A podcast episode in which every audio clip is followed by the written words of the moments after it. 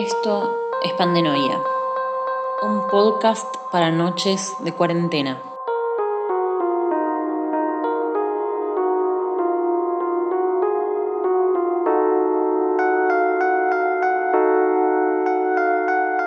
Hola cuarentenials, este es un mensaje del futuro.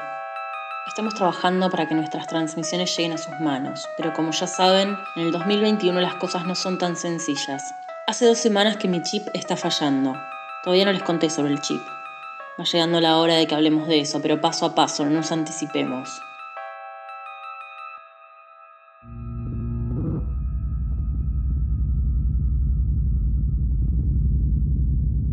En el último mensaje hablamos sobre el dios dinero y la economía del futuro.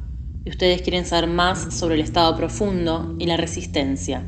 Sé que no soy la única que transmite mensajes de alerta para las personas de su tiempo, y así como la información circula, también se endurecen los controles, el espionaje. El Estado profundo tiene recursos muy hábiles para vernos. Es un ojo que todo lo ve.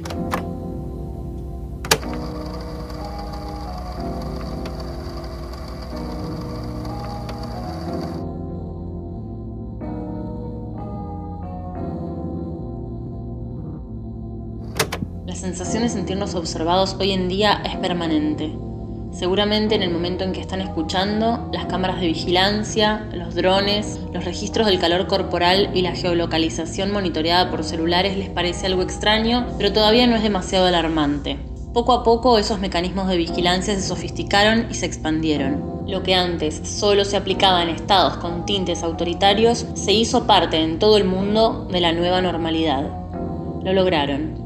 La fantasía utópica de la ciudad perfectamente gobernada está acá, ya es real, porque la ciudad enferma solo se puede sanar con poder, con leyes cada vez más estrictas y con órganos de control y castigo que garanticen el cumplimiento de esos códigos rígidos. Y cuando digo órgano lo digo en un sentido casi literal. La seguridad del estado profundo se hace llamar justamente el ojo. Las acciones del ojo son tanto físicas, materiales como virtuales. El ojo está en cada poste de luz de la calle, en los dispositivos móviles, en los productos que te llegan a tu casa, en tu computadora, obvio en nuestros chips, y algunos creemos que hay ojos instalados hasta en las baldosas en la calle. Por eso es tan difícil encriptar mensajes y enviarlos, leer, escribir e incluso pensar, entrenar el cuerpo o interactuar con otras personas. Cada movimiento es monitoreado. Por ejemplo, si quisieras hacer una rutina de ejercicios muy fuerte, tu temperatura corporal aumentaría y los latidos de tu corazón serían más fuertes. Los que nos ejercitamos necesitamos no solo el control del cuerpo, extremadamente preciso, sino también mucho control mental. Fuimos aprendiendo a regular todo nuestro metabolismo. Haber sido alguna vez practicante de yoga me ayudó mucho. Para unirte a la resistencia, por supuesto, tenés que dejar de lado todo lo que puede ser detectado por el ojo. Tu casa, tu conexión a la nueva red y probablemente tu provincia. Además, tenés que ser valiente y tener suerte cuando quieras sacarte el chip. Hablemos de eso, el famoso chip. A mí me lo implantaron en la fase 7 de la cuarentena, aproximadamente en octubre del 2020. Me desperté una mañana con mucha fiebre, dolor de oídos, de garganta, de cabeza, todos los síntomas. Hacía días que evitaba pensar en eso, pero iban apareciendo cada vez más señales. Había perdido el olfato, el gusto y empezaba a respirar entrecortado. Me puse el traje de plástico y salí a la calle. Vivo a cuatro cuadras de uno de los centros de asistencia febril, los CAF, como le dicen ahora. En ese momento no sospechaba nada, solo quería sentirme mejor. Así caímos muchos. Pero también es cierto que en todo el mundo el número de infectados iba en aumento. Es imposible saber qué hubiera pasado si no iba. Y la verdad es que pocas personas hoy son vírgenes del chip. De los que conozco en la resistencia me atrevería a decir que un 90% tienen la cicatriz en la nuca. Casi todos lo tuvieron y se salvaron de las infecciones de la extracción. El chip está hecho de silicona. Cuando te pinchan no sentís nada, o sentís algo muy leve, como una pincadura de un mosquito o un ardor. No sabemos mucho sobre él. Es nanotecnología muy compleja para analizar sin instrumental médico, pero sabemos que traduce el pensamiento a imagen y sonido. Quienes estén recibiendo la señal pueden ver pequeños videoclips de lo que estás razonando, pensando, viendo o sintiendo. También pueden modificarlo. Esta tecnología no es nueva. Muchos años antes de la pandemia, en 1970, William Burroughs escribió La Revolución Electrónica. Pueden decir muchas cosas sobre Barrocks, que era un loco, un asesino, un paranoico, pero también era un visionario. Sabía todo de antemano, que desde que tenemos lenguaje estamos todos infectados por un virus muy contagioso. Sabía perfectamente cómo se produce y cómo se transmite. Barrocks se pregunta, ¿en qué medida una enfermedad física puede ser inducida por cintas codificadas? Tomemos por ejemplo una imagen en colores y con sonido de un sujeto resfriado. Luego, cuando el sujeto se ha recuperado completamente, filmamos en colores y con sonido al sujeto recuperado. Ahora codificamos las imágenes y la banda sonora del resfrío con las imágenes presentes. También proyectamos las imágenes del resfriado en las imágenes presentes. Ahora intentamos usar alguna de las reactivas frases mentales de Mr. Hubbard, que supuestamente en sí mismas producen la enfermedad. Ser yo. Ser tú. Permanecer aquí permanecer allí, ser un cuerpo, ser cuerpos, permanecer en el presente, permanecer en el pasado. Ahora codificamos todo esto junto y se lo mostramos al sujeto. ¿Es posible que viendo y escuchando esta cinta con imagen y sonido, codificada en unidades muy pequeñas, pueda uno sufrir un ataque del virus del resfrío? Si una cinta de resfrío como esta puede producir un ataque del virus del resfrío, quizás hemos activado simplemente un virus latente. Muchas virosis, como se sabe, están latentes en el cuerpo y pueden ser activadas, siempre recordando que podríamos estar activando un virus latente y en ninguna manera creando un virus de laboratorio. Hemos considerado esta posibilidad de que un virus pueda ser activado e incluso creado por pequeñísimas unidades de imagen y sonido. Una vez desarrollado el virus, puede ser fabricado a pedido en un laboratorio. A pero para que las tomas sean efectivas hay que tener luego también el virus real. ¿Y cuál es el virus real? Nuevos virus aparecen de tanto en tanto. ¿Pero de dónde vienen? Creemos que el Estado profundo conoce y maneja esas estrategias de creación de enfermedades, microorganismos y diseminación de pestes. Se necesita de una pandemia para imponer una cuarentena.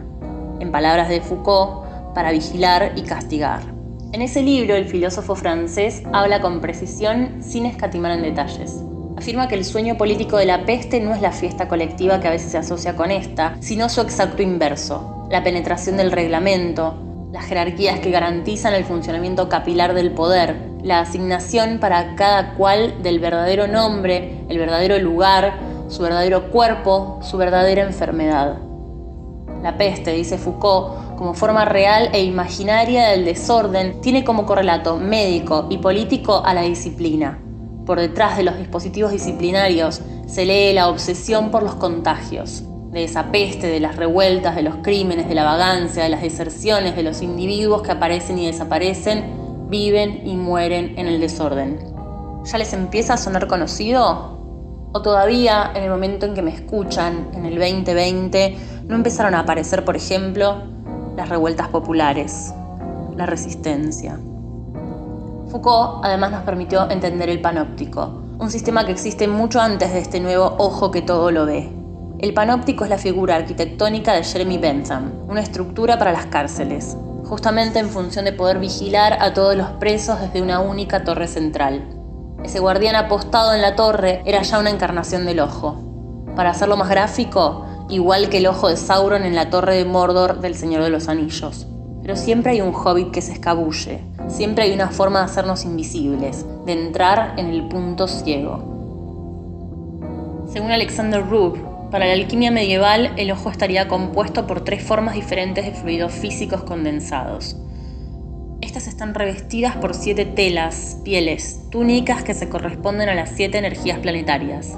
Cabalistas relacionaban estas siete túnicas con el sefirot y las distintas instancias del árbol de la vida. Nuestro punto ciego estaría vinculado con el Keter, la corona, el punto más alto de energía, el vacío divino que habita en todas las cosas. La misión de la resistencia es encontrar ese punto ciego, ese lugar donde el ojo no puede vernos.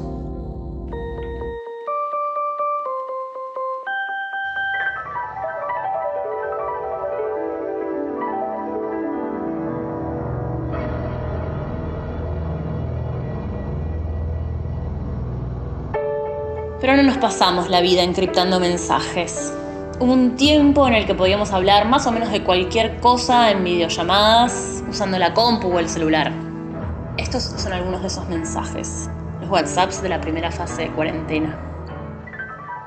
Me guardé dos meses, ya encontré la bandeja perfecta para apoyar la compu y trabajar en la cama, y ahora quieren que salga a correr de noche. Ni en pedo, ya fue, me perdieron. Esta es mi nueva vida. ¿Sabes dónde dan perritos en adopción? No es que yo necesite sacar algo vivo a pasear, es para una amiga, ¿eh? No digas nada, pero le mandé pastel de papa en moto a la abuela y se lo terminó comiendo la vecina de adelante. Pueden seguir escribiéndome a mi Instagram de esa época, arroba brujafeminista ok, y mandarme sus WhatsApps de cuarentena. Estemos en contacto, cuarentenials. El diseño sonoro de Pandenoia está a cargo de Axel Martínez, arroba aleimu-bajo, y el diseño gráfico es de Nahara, arroba pivatarot.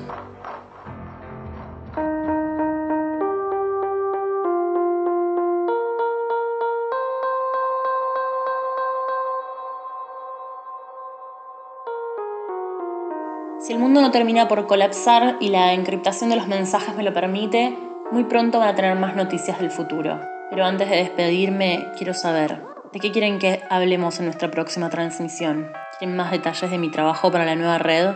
¿O quieren saber cómo fue el día en que me implantaron el chip? Esto fue Pandenoia. Somos una legión. Espérennos. Yo soy Lu Martínez y esta es mi historia.